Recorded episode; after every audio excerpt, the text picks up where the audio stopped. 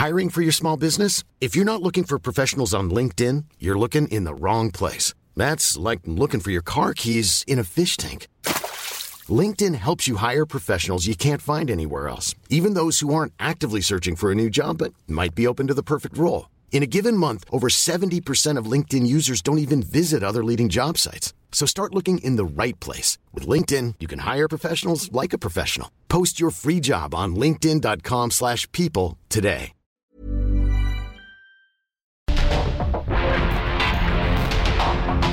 Porque el mundo actual no se entendería sin la economía, las finanzas y los negocios. Acompaña a Mario Maldonado, el columnista de negocios más joven y objetivo del periodismo financiero en su programa. Bitácora de negocios. Aprovecha un mes lleno de ofertas exclusivas y experiencias únicas con Ford Territory. Estrénala a 24 meses con tasa de 9.99% y seguro sin costo. Visita a tu distribuidor Ford más cercano.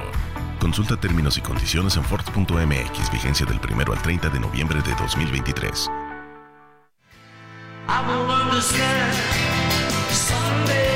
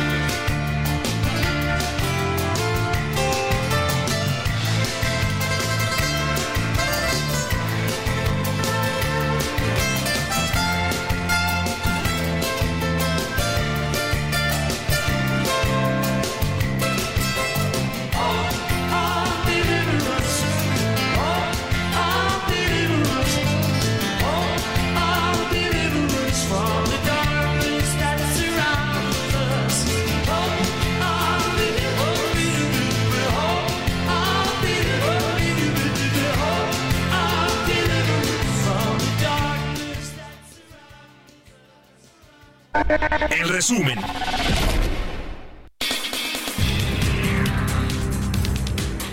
El directorio ejecutivo del Fondo Monetario Internacional renovó la línea de crédito flexible de México por dos años más. Con ello, el país mantiene los criterios necesarios para acceder a hasta 35 mil millones de dólares del organismo sin condición alguna. En un comunicado, la Secretaría de Hacienda y Crédito Público y el Banco de México expresaron que esto también constituye un reconocimiento a la solidez del marco institucional de las políticas macroeconómicas del país. Luego del paso del huracán Otis en Guerrero, la Asociación Mexicana de Instituciones de Seguros reportó una primera estimación de 11.424 millones de pesos de indemnización por parte de las aseguradoras por los daños que provocó el desastre natural. En un comunicado indicó que la cifra tendrá ajustes más adelante porque aún hay evaluaciones en curso. El compromiso del gobierno federal con el proyecto mexicana de aviación prometía 10 aeronaves Boeing para arrancar operaciones en menos de 20 días. Sin embargo, todo parece indicar que el inicio de la aerolínea estatal será con un avión pequeño con capacidad para 50 personas. De acuerdo con una encuesta de Goldman Sachs, la economía mundial cerrará el 2023 con un crecimiento de 2.9%. En contraparte, la previsión para el próximo año es de una desaceleración que situará la evolución en torno al 2.6%.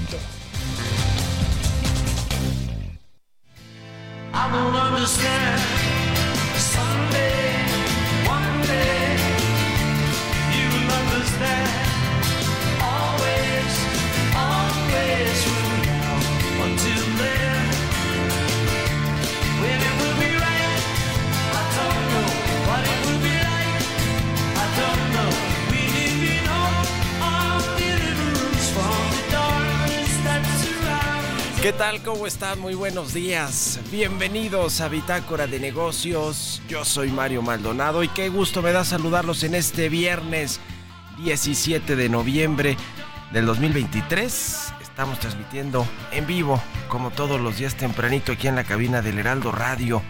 Muchas gracias, muchas gracias a todos y a todas por acompañarnos desde las 6 de la mañana que comenzamos la barra informativa de esta estación del 98.5 de FM en la Ciudad de México y en el Valle de México, pero también nos escuchamos en el resto de la República Mexicana a través de las estaciones hermanas del Heraldo Radio, en la radio por internet en cualquier parte del mundo a través de la página heraldodemexico.com.mx o en las plataformas de radio por internet también nos escuchamos y el podcast, por supuesto, de Bitácora de Negocios. A todos los que nos envían comentarios, a todos y a todas, de verdad, muchísimas, muchísimas gracias.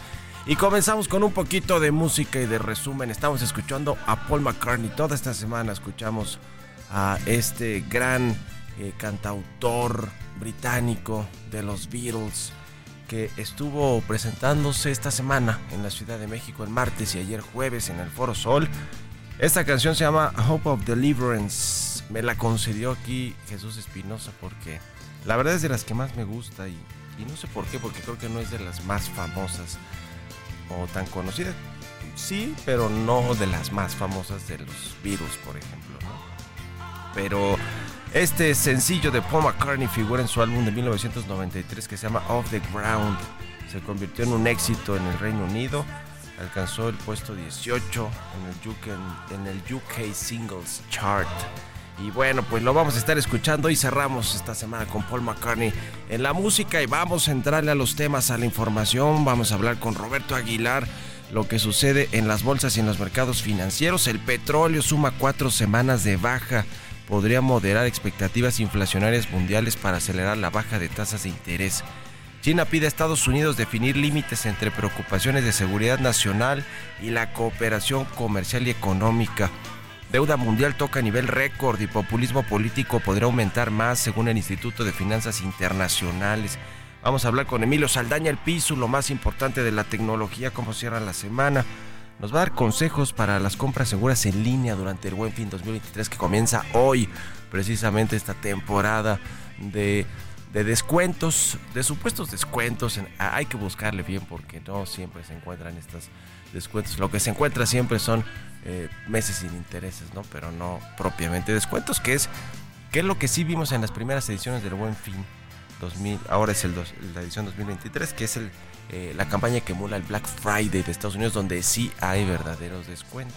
Bueno, vamos a entrarle al tema. Vamos a hablar también con Kenneth Smith, ex jefe negociador del TEMEC sobre esta reunión del presidente López Obrador con Xi Jinping y la que tendrá hoy, bueno, también se reunió con Justin Trudeau ayer, el primer ministro canadiense, y hoy se reunirá con Joe Biden para entrar a los temas de la relación bilateral, el fentanilo, las drogas, la migración, la relación económica. Vamos a hablar de eso con Kenneth Smith. Vamos a hablar también con el capital Ángel Domínguez. Él es presidente del Colegio de Pilotos Aviadores de México, que rechazan los pilotos, aviones y tripulantes extranjeros en Viva Aerobús. Vaya que generó polémica este asunto de que parte de la tripulación sea pues de extranjeros. Ahora sí que con la necesidad de empleo que hay en el sector aéreo después de las quiebras de aerolíneas, pues Viva Aerobús eh, busca eh, tripulaciones extranjeras bueno, vamos a entrarle al tema, vamos a hablar de Netflix también, vamos a hablar de algunos temas políticos nacionales e internacionales, así que quédense con nosotros de aquí hasta las 7 de la mañana. Vámonos a otra cosa, son las 6 con 11 minutos.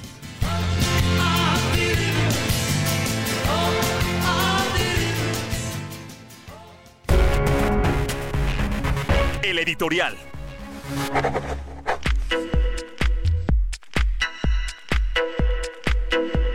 Bueno, pues el presidente y la 4T que están en su último año de este sexenio, vamos a ver si trasciende otros seis más por lo menos el movimiento de Morena, de la 4T y del presidente del observador. Hoy, pues con las encuestas como están, parecería que sí, por lo menos a nivel federal, pero está en veremos. Todavía falta mucho tiempo para la elección del 2 de junio del próximo año la elección histórica donde se renovarán 20 mil cargos públicos, por ahí de 20 mil cargos públicos, incluida por supuesto la presidencia de la República, el Congreso Federal, nueve estados del país que van también a cambiar de gobierno o de gobernador, gobernadora.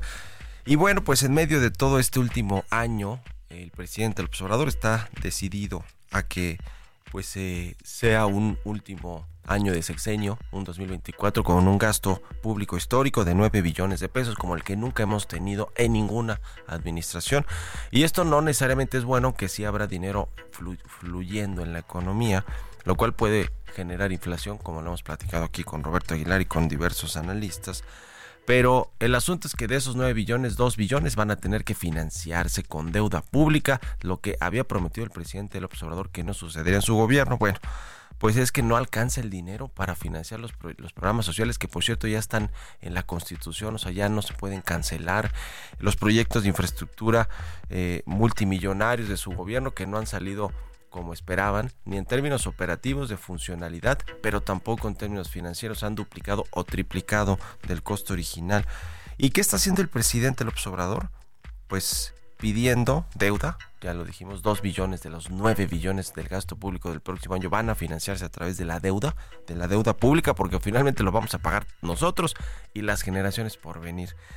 Pero también a través de cobrarles más derechos a, las, a los empresarios que tienen concesiones públicas y también a los usuarios, porque estos empresarios a su vez lo trasladan a los usuarios y si no, es el gobierno el que directamente cobra más dinero a los usuarios por usar, eh, por ejemplo, las autopistas. Ya ve que se anunció recientemente un incremento de 3% promedio en las tarifas de peaje de las carreteras que opera el Fondo Nacional de Infraestructura, incluida por ejemplo la de Acapulco. Creo que ya dijeron que esa no, pero que va a ser libre eh, la, salida y la llegada a Acapulco por las autopistas, la del Sol por ejemplo.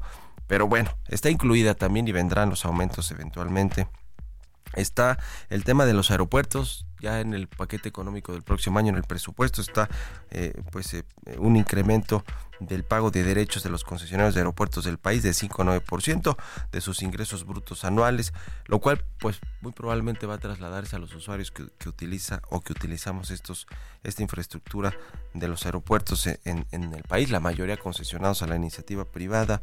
Está eh, también el tema incluso de la gasolina, ¿eh? La gasolina premium ya prácticamente no tiene subsidios, sí la Magna, pero bueno, pues en la Premium, que se utilizan muchos autos, sobre todo los más nuevos, puede considerarse ya como un gasolinazo progresivo, el que hemos visto en los últimos meses y semanas. Entonces el presidente necesita de todo esto para financiar ese enorme presupuesto del próximo año y está buscando echar mano de todos lados, ¿eh? con todos los concesionarios.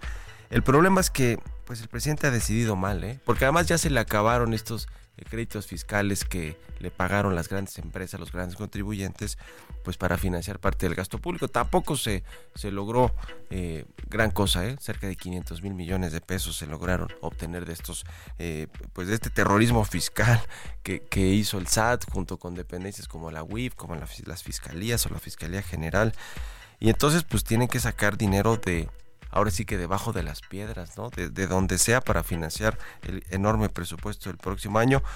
También ya el presidente está presionando a los a los concesionarios de los trenes, ¿no? Sobre todo de carga para que presenten un plan de trenes de pasajeros, pero también por ahí viene un asunto de cobrarles mayores derechos a, todos los concesionarios, a todos absolutamente. El problema de todo esto, y es el fondo con lo que termino esta editorial, es que pues le puede cobrar el, el, gobierno o puede quedarse proyectos que tenían la iniciativa privada como las cárceles, los hospitales, todo lo que quiere el presidente renegociar y que, y que opere el gobierno. El problema, el gran problema, es que el gobierno ha demostrado ser muy ineficiente. Por eso, pues concesiona a la iniciativa privada muchos de sus proyectos. Y este del observador parece, haberse, parece ser todavía más ineficiente que en los pasados. Entonces, ese es el problema de fondo con, con este asunto de las concesiones públicas que quiere recuperar el presidente o que quiere cobrar más dinero a los empresarios. ¿Ustedes qué opinan? Escríbanme en Twitter, arroba Mario Mal y en la cuenta arroba Heraldo de México. Tecnología.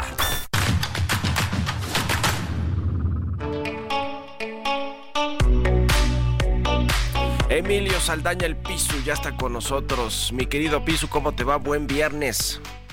Muchas gracias Mario, muy feliz viernes y feliz viernes a nuestra audiencia. Les comparto información muy relevante en temas tecnológicos.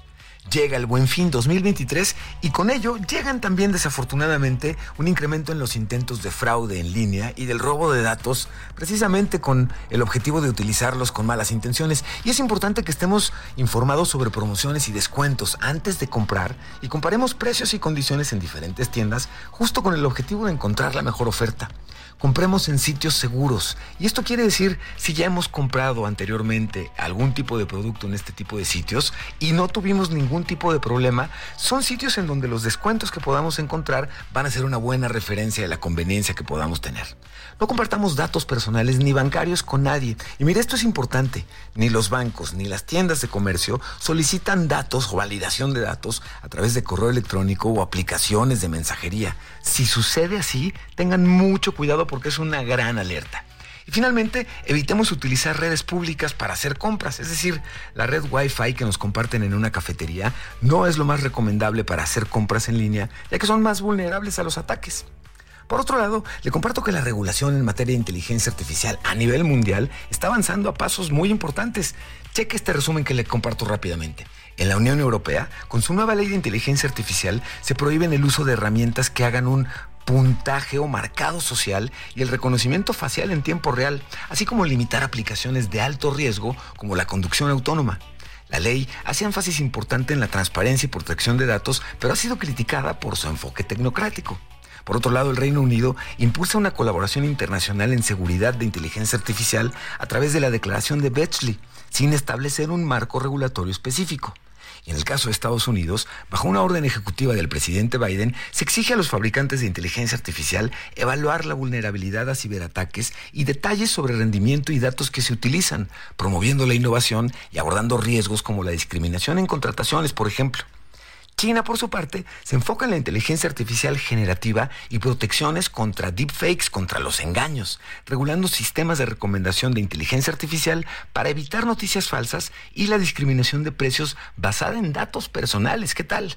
En general, la regulación de la inteligencia artificial está enfrentando desafíos muy interesantes como definiciones vagas e influencia de grupos de interés a los cuales obviamente quieren resistir. Y se resalta la importancia de la participación pública. Me gusta cómo se está desarrollando el tema. Finalmente, TikTok en colaboración con la Fundación Paz ha lanzado una nueva guía dirigida a padres, madres y tutores para orientarnos y acompañarnos a, cuidar a los adolescentes en la plataforma.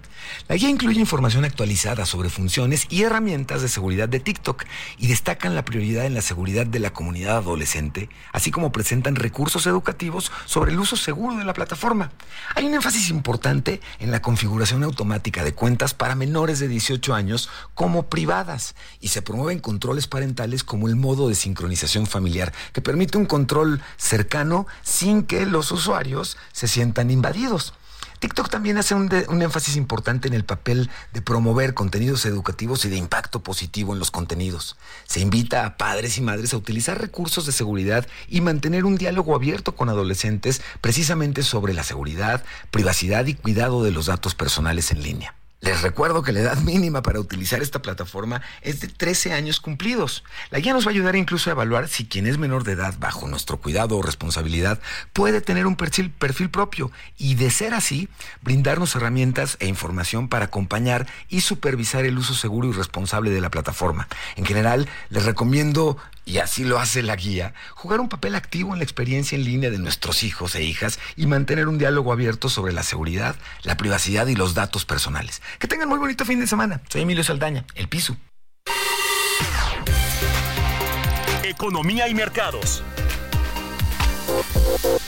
Roberto Aguilar ya está aquí en la cabina del Heraldo Radio. Mi querido Robert, buenos días. ¿Qué tal, Mario? Me da mucho gusto saludarte a ti y a todos nuestros amigos. Fíjate que las bolsas mundiales operaban cerca de máximos de dos meses, mientras que los precios del petróleo se encaminaban a una cuarta semana de caída en un impulso para las perspectivas inflacionarias y los mercados de deuda pública, que confían cada vez más en que el próximo año van a bajar las tasas de interés. Los precios del crudo se estabilizaron y ganaban un 0.3% tras caer casi 5% ayer, hasta mínimos de cuatro meses en un movimiento que se achacó a las preocupaciones económicas y de suministro. El desplome debería ejercer una mayor presión a la baja sobre la inflación mundial y reforzar las expectativas de relajación de la política monetaria del próximo año. Importante mencionar que la caída o la disminución, el menor ritmo de la inflación en Estados Unidos se debió justo a la baja en el precio de la gasolina. También te comento que el ministro de Comercio chino expresó su preocupación por las restricciones estadounidenses a las exportaciones de semiconductores a China, así como por las sanciones a empresas chinas y los aranceles a las importaciones chinas, cuando se reunió justamente con la secretaria de Comercio estadounidense. Eh, el funcionario dijo justamente en San Francisco que es muy importante que las dos partes discutan el límite entre las preocupaciones de seguridad nacional y la cooperación comercial y económica. Según un comunicado que se dio a conocer, las dos mayores economías del mundo solían ser los mayores socios comerciales de la otra y aunque ambos países se oponen públicamente a la desvinculación, China pues está comerciando ahora más con el sudeste asiático y Estados Unidos con sus vecinos Canadá y también México.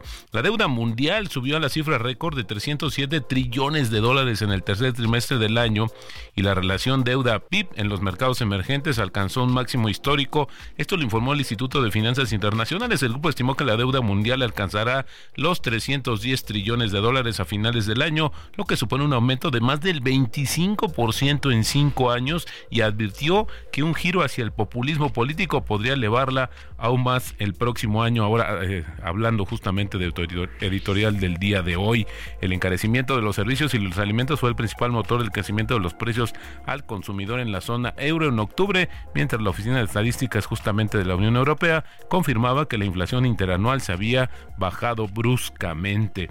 También te comento que el tipo de cambio está cotizando en estos momentos en 17.20. Se ha tenido una apreciación importante el tipo de cambio. Y también, bueno, rápidamente te comento que las acciones de, de Cisco ayer se desplomaron más de 12% después de que la empresa anunciara un recorte en sus previsiones anuales, justamente por el exceso de inventarios y lo que presume es una disminución de la inversión en, eh, en, infraestructura, tecnología por parte de sus clientes. Así es que bueno, esto también se sumó a la caída de los papeles de Walmart, que después de ajustar sus previsiones anuales, pues a los inversionistas no le gustó mucho apretar el margen porque ahora apuesta a vender artículos de menor precio. Bueno, pues qué cosa. Gracias, mi querido Robert, y nos vemos al ratito en la televisión. Gracias, Mario. Muy buenos días. Roberto Aguilar, síganlo en sus redes sociales, en su cuenta de X Roberto AH. Vámonos a la pausa y regresamos con más aquí a Bitácora de Negocios.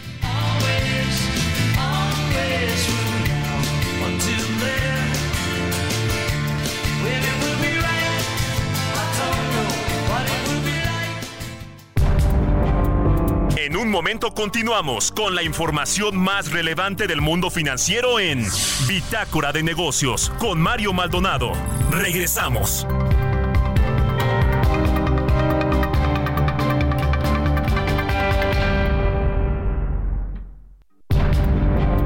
Estamos de vuelta en Bitácora de Negocios con Mario Maldonado.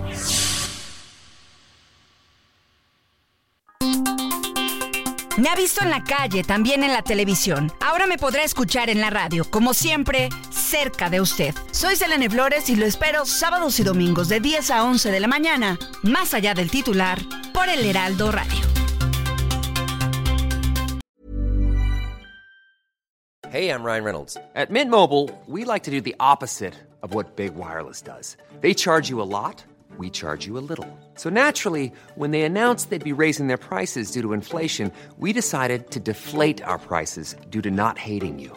That's right. We're cutting the price of Mint Unlimited from $30 a month to just $15 a month. Give it a try at mintmobile.com slash switch. $45 upfront for three months plus taxes and fees. Promo for new customers for limited time. Unlimited more than 40 gigabytes per month. Slows. Full terms at mintmobile.com. I will understand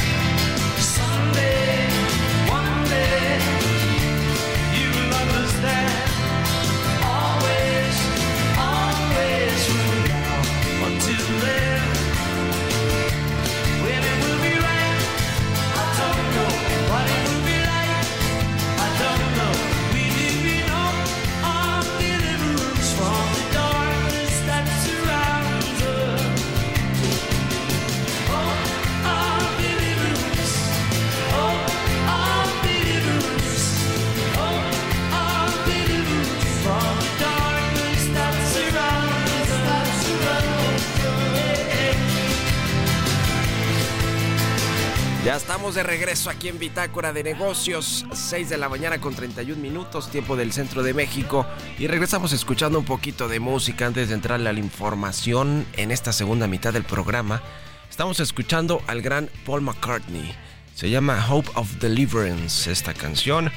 Es de su álbum de 1993, Off the Ground. Fue un éxito en el Reino Unido cuando se lanzó y después, y a mí me gusta mucho y a Chucho también y, y nos gusta aquí Paul McCartney. Y se presentó ayer, por cierto, con mucho éxito otra vez en el Foro Sol de la Ciudad de México. El martes y el jueves de esta semana estuvo dando conciertos de más de, tres horas. Casi tres horas, casi tres horas. Yo no fui, pero bueno, pues eh, hubiera querido ir, la verdad, a ver a, Paul McCartney de 80 años, 81 años tiene Paul McCartney y sigue rock and rollando como en los buenos tiempos de los Beatles. Bueno, no sé si como en los buenos tiempos. ¿Qué? ¿Qué pasó? Como Jesús Espinosa que tiene la mitad de esa edad y, y ya le fallan las... ¿No? Ya la- se- da un show, se cansa la hora. Bueno, vámonos. Precisamente vámonos con Jesús Espinosa, el segundo resumen de noticias.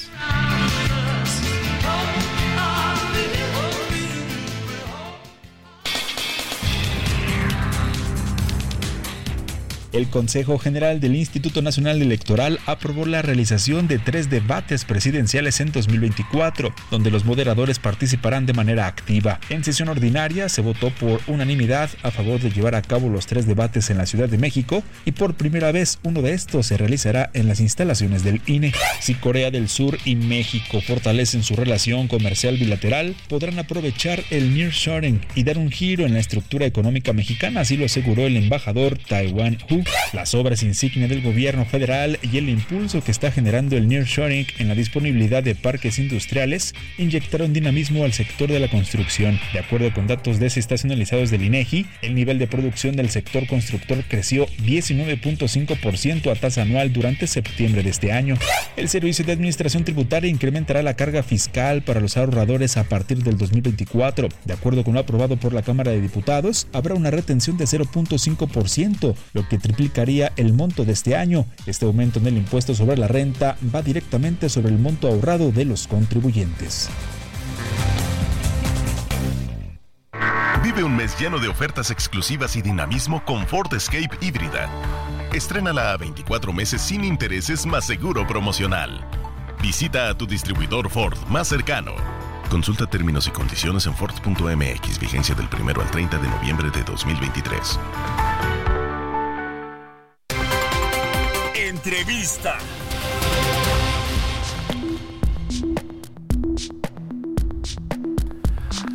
Y bueno, ya le comentaba al inicio del programa de esta reunión de eh, líderes de Asia Pacífico, la APEC, que se lleva a cabo en San Francisco, California, y a la cual pues fueron ni más ni menos que los dos presidentes de las eh, potencias económicas y pues militares también en buena medida del mundo que son China y Estados Unidos. El presidente chino Xi Jinping y el presidente estadounidense Joe Biden se reunieron en eh, pues eh, los primer, en el primer día de esta reunión que fue el miércoles y ayer hizo lo propio el presidente del observador que aterrizó en San Francisco para reunirse con Xi Jinping y después con el primer ministro de Canadá Justin Trudeau. Hoy va a tener una reunión con Joe Biden y vamos a hablar precisamente de todo esto con Kenneth Smith. Él es ex jefe negociador del tratado entre México, Estados Unidos y Canadá del TEMEC y experto en todos, todos estos temas internacionales. ¿Cómo estás, Kenneth? Buenos días. Muy buenos días, Mario. Gracias por la invitación, como siempre. Mucho gusto saludarte y gracias a ti por estos minutos. ¿Cómo, cómo ves todo el tema? Es de las reuniones eh, pues importantes por lo que se refiere en términos desde comerciales, lo que se refiere a toda esta región de Asia-Pacífico, muy importante para el crecimiento de países como México. Eh, y también pues hay otros asuntos ahí en el eh, pues en el ambiente que no son eh, muy buenos pero sí de cooperación por lo menos en términos del fentanilo de las drogas del combate al narcotráfico ¿Cómo, ves eh, de entrada lo que sucedió con la reunión de Xi Jinping y Joe Biden y también con la del presidente chino y el presidente mexicano Sí, mira, lo que te diría de entrada es que es positivo, por supuesto, que el presidente López Obrador eh, participe en este tipo de foros internacionales con homólogos de los principales socios comerciales de México y relaciones tan importantes con países asiáticos como China, Japón, etcétera. Eso es algo que se ha venido diciendo que uno de los problemas que ha habido en materia de política exterior en este sexenio es que el presidente López Obrador no ha viajado, no ha tenido presencia en foros donde es esencial eh, impulsar la postura de México, atraer inversión a nuestro país, resolver temas pendientes al más alto nivel. Entonces, eh, de entrada es algo positivo que se lleven a cabo estas reuniones. Eh, con Canadá, obviamente uno de los temas principales fue la relación bilateral en materia económica, temas relacionados con el TEMEC. El primer ministro Trudeau señaló que hay confianza de seguir invirtiendo en México, lo cual es muy positivo. Y seguramente, al igual que lo hará el día de hoy con el presidente Biden, eh, se, a, eh, se habló acerca de los compromisos de la cumbre de líderes, que como tú sabes se llevó a cabo en México en enero, nuevamente tendrá lugar el año entrante. Eh, esta vez en Canadá, y entonces eso es importante desde el punto de vista de revisar avances y por supuesto tocar temas sensibles también, ¿no? Y esos temas sensibles, eh, además de los irritantes comerciales, en el caso de la reunión con China, es muy importante porque es la primera reunión que sostiene el presidente López Obrador con su contraparte chino. Sí. Se habló, por supuesto, de la crisis del fentanilo, tema que también trató Xi Jinping con este, con Biden, eh, tema que ha sido eh, un tema central en los debates republicanos de la campaña presidencial en Estados Unidos, el, el, tema del impacto que tiene el fentanilo en la población de Estados Unidos y los miles de muertes que genera. Entonces yo creo que es interesante entre el presidente López Obrador y su contraparte en China hablar acerca de establecer mecanismos de control sobre los precursores químicos y buscar algún tipo de solución o señal, por lo menos que también se le esté dando a Estados Unidos, de que México está preocupado del tema desde el punto de vista internacional. Recordarás que en un inicio la respuesta del gobierno de México eh, ante la DEA fue simplemente decir en México no hay laboratorios de fentanilo y, una especie de carpetazo al asunto en términos de esa discusión. Aquí hay una, yo creo, una conversación más madura, por lo menos entre México y China sobre este tema. Sí es un problema, se reconoce y hay que establecer algún tipo de control sobre estos precursores químicos. Uh -huh. eh, es importante también señalar que con China se habló en específico también de eh, la inversión, oportunidades de inversión de China en México, lo cual hemos visto cifras que vienen creciendo en diversos sectores como el automotriz, aeroespacial y otros eh, derivado del fenómeno del nearshoring. Y el presidente López Obrador invitó a, a China a conocer los proyectos prioritarios en México, el corredor interoceánico, el plan Sonora. Entonces, bueno, de ese punto de vista hay un acercamiento entre ambos países. Y por supuesto, pues el día de hoy viene la reunión eh, posiblemente la más importante, obviamente nuestro principal socio comercial, este, sí. que es Estados Unidos, y se tratarán temas como migración, fentanilo, eh, y seguramente los principales irritantes comerciales bilaterales que tenemos dentro del TEMEC con Estados Unidos. Ujú. Este es un foro o una cumbre de cooperación económica justamente Asia Pacífico, ese es el nombre que tiene este, este foro, pero bueno, pues hay muchos temas que cruzan lo político y otros asuntos, como ya lo decías, de migración, de de combate al narcotráfico, el caso particular de fentanilo que tiene que ver con México, Estados Unidos y con China, con los precursores para fabricar esa droga que llega al mercado de Estados Unidos y que ha generado muchas muertes, pero es un foro donde también tendría que estarse hablando mucho del tema comercial, que sí se tocó, ya decías, del presidente López Obrador, le abrió la puerta o le siguió abriendo la puerta a China para atraer inversión, sobre todo en proyectos como el corredor interoceánico o el transísmico. Eh, y esto a su vez pues eh, no creo que tenga tampoco muy contentos a los Estados Unidos, aunque se trata de un foro de entendimiento entre todas las regiones y países que son punta de lanza en materia comercial, pero, pero a México, eh, pues de pronto también México tiene que eh, poner prioridades eh, de frente y ver pues quién es su principal socio comercial y qué es lo que más le conviene, aunque aunque abrirle la puerta a China siempre ha estado abierta, pero a Estados Unidos no necesariamente le gusta que México le dé entrada a toda la inversión china, sobre todo en sectores clave como el caso de las telecomunicaciones, ¿no? Es correcto, tocas un tema que es sensible, un tema muy importante, porque en efecto, una de las conclusiones de la cumbre de líderes de enero con Estados Unidos y Canadá fue justamente la necesidad de que eh, América del Norte siga trabajando en conjunto para convertirse en la región más competitiva del mundo, no depender tanto de insumos asiáticos y así tener éxito en, atraer inversión en los sectores del futuro, semiconductores, equipo médico de alta tecnología, baterías de litio, etcétera. Al mismo tiempo estamos viendo este gran fenómeno de nearshoring donde está entrando mucha más inversión de China a México de la que entraba anteriormente y hay una presencia enorme, digamos, de, productos chinos en México a lo largo de, de la- las últimas décadas, pero estamos viendo, por ejemplo, ahorita un crecimiento muy importante en la venta de automóviles chinos, casi 20% de lo que se está vendiendo en México. Y esto sí genera, eh, digamos, en ciertos círculos en Estados Unidos, eh, cierta tensión. Estados Unidos está levantando la ceja preguntándose qué va a pasar con toda esta inversión china que busca llegar a México para de alguna manera darle la vuelta a las restricciones comerciales que Estados Unidos ha establecido en contra de China desde hace muchos años. Entonces México tiene que manejar una línea, digamos, este, delicada en términos de obviamente estar abierto a recibir inversión extranjera, sobre todo inversión extranjera productiva de alta tecnología que va a generar empleos de cualquier país del mundo, incluyendo China, pero al mismo tiempo cuidando esta relación eh, con Estados Unidos, porque recordemos que en este momento, pues el gran villano criminal o como quieras verlo, este, en, en- en- en la, este, en la narrativa política de Estados Unidos es este comercio ilegal de fentanilo que está afectando a Estados Unidos y los políticos, por lo menos en Estados Unidos, en el Partido Republicano, le están echando la culpa a China y a México.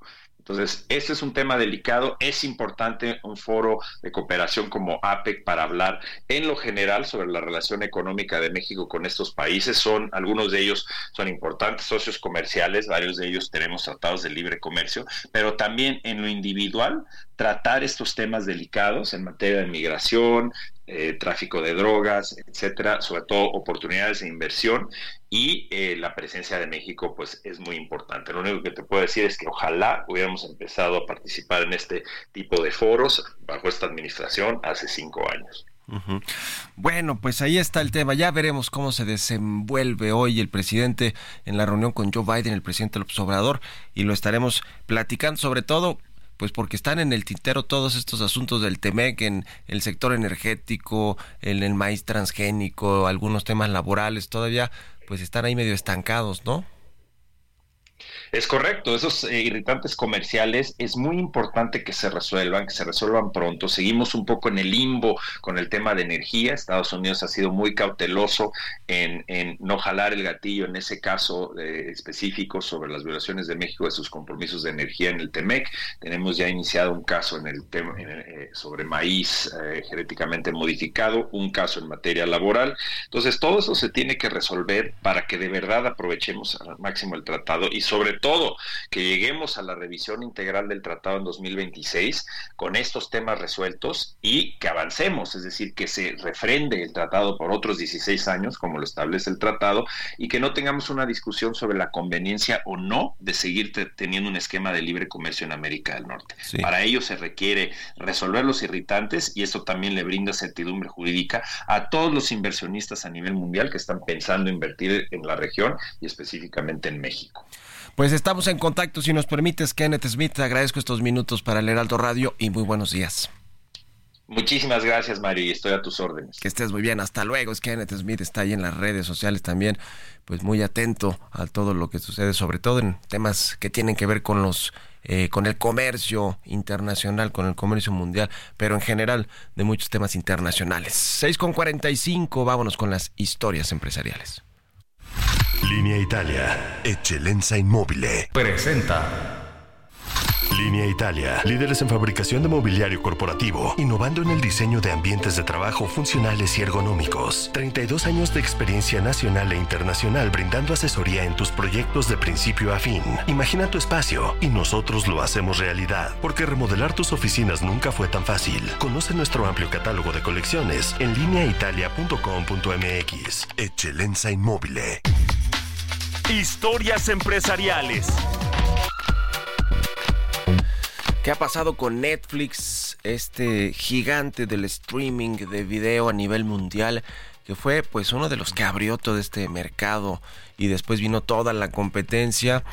eh, perdió algunos usuarios en el camino, parece que se fue reinventando, creando sus propias producciones, metiéndole mucho dinero, mucha inversión a sus producciones originales y parece que pues a la vuelta de varios meses o trimestres, hablando en términos financieros, pues le ha resultado, los últimos resultados trimestrales de Netflix confirmaron que esta plataforma domina el mundo del streaming. ¿Cuál es su estrategia? ¿Qué es lo que ha hecho eh, Netflix para mantenerse como el rey del streaming? Nos platica Giovanna Torres. Jorge Bravo, director general de DPL Group, explicó que la estrategia principal de Netflix es invertir en contenidos originales y locales con el sentido de crecer y generar fidelidad en sus mercados, aunado a estrategias de mercadotecnia para dar a conocer sus principales estrenos, además de su versión publicitaria que permite acceder a su contenido de forma más asequible.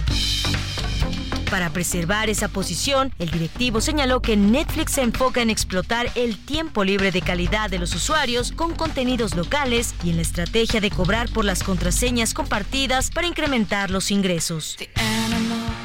De acuerdo con Estatista, la popularidad de programas como House of Cards, Stranger Things y Orange is the New Black han hecho que la programación original sea parte integral del éxito continuo de la compañía. Desde el 2022, la plataforma de streaming se posicionó como la favorita entre los mexicanos, de acuerdo con una encuesta de Statista que arrojó que el 90% de los usuarios eligieron a Netflix por encima de Disney Plus y Amazon Prime. Las ganancias de Netflix durante el tercer trimestre de este año ascendieron a 1.680 millones de dólares frente a los 1.400 millones en el mismo periodo del año anterior, mientras que sus ingresos alcanzaron los 8.540 millones de dólares. Para Bitácora de Negocios, Giovanna Torres. Línea Italia, Eccellenza Immobile. Presentó. Mario Maldonado en Bitácora de Negocios.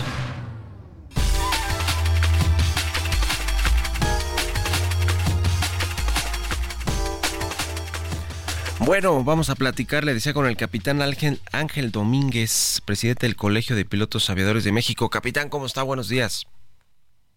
¿Qué tal? ¿Cómo estás, Mario? Muy buenos días. Me da mucho gusto saludarte a ti y a tu auditorio. Igualmente, pues queremos platicar con usted sobre este tema de Viva Aerobús eh, que eh, pues se va a utilizar o está planeando utilizar eh, tripulación extranjera o aviones extranjeros. ¿Cómo está el asunto? Platíquenos, por favor.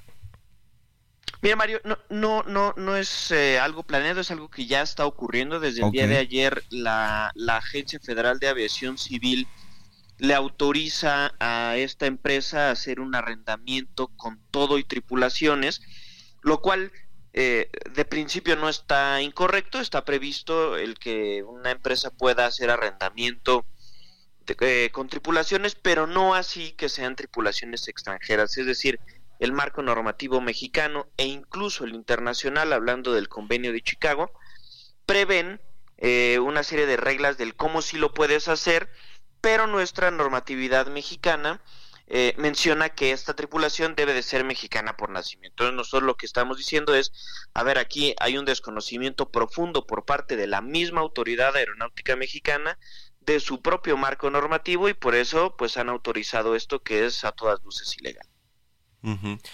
¿Qué es lo que ustedes proponen o qué le están diciendo? ¿Ha- ¿Han tenido comunicación con la empresa, por ejemplo, con Viva Aerobús? ¿Qué es lo que ellos manifiestan? No, a ver, con la empresa, con la empresa no entendemos eh, que es, es, ellos están haciendo lo posible por mantener su negocio. Al final de cuentas, las líneas aéreas son un negocio.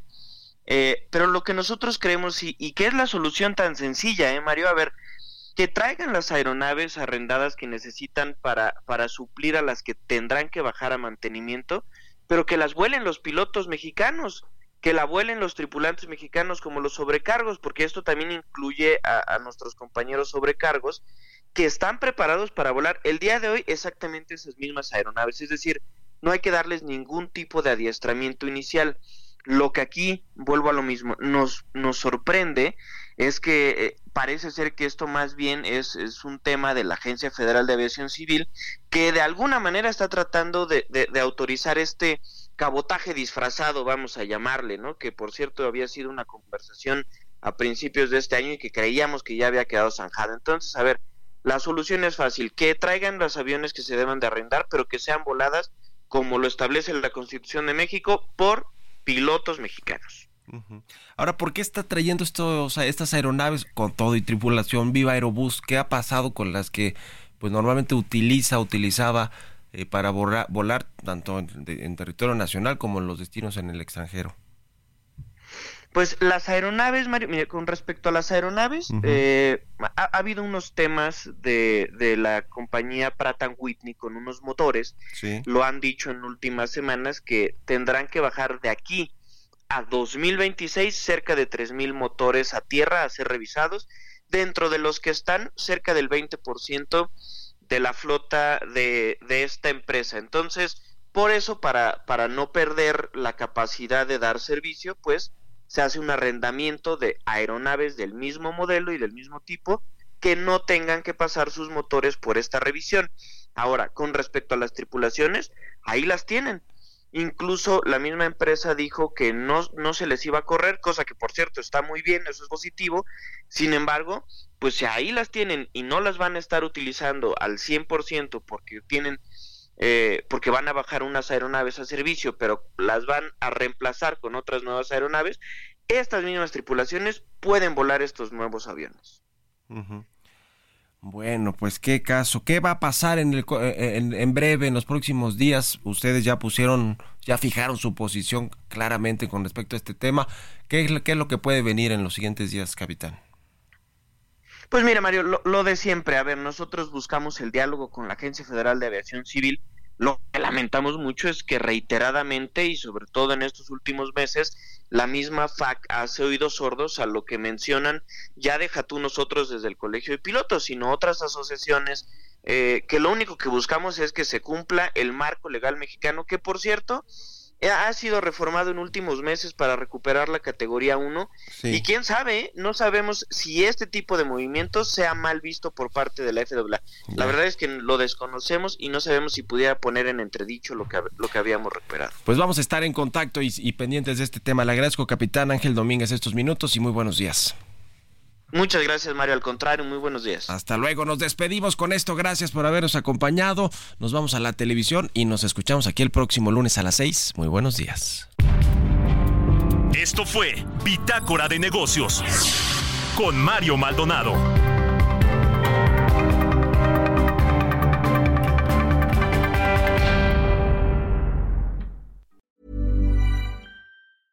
Mom deserves the best, and there's no better place to shop for Mother's Day than Whole Foods Market. They're your destination for unbeatable savings, from premium gifts to show-stopping flowers and irresistible desserts. Start by saving 33% with Prime on all body care and candles. Then get a 15-stem bunch of tulips for just $9.99 each with Prime. Round out Mom's menu with festive rosé, irresistible berry chantilly cake, and more special treats. Come celebrate Mother's Day at Whole Foods Market.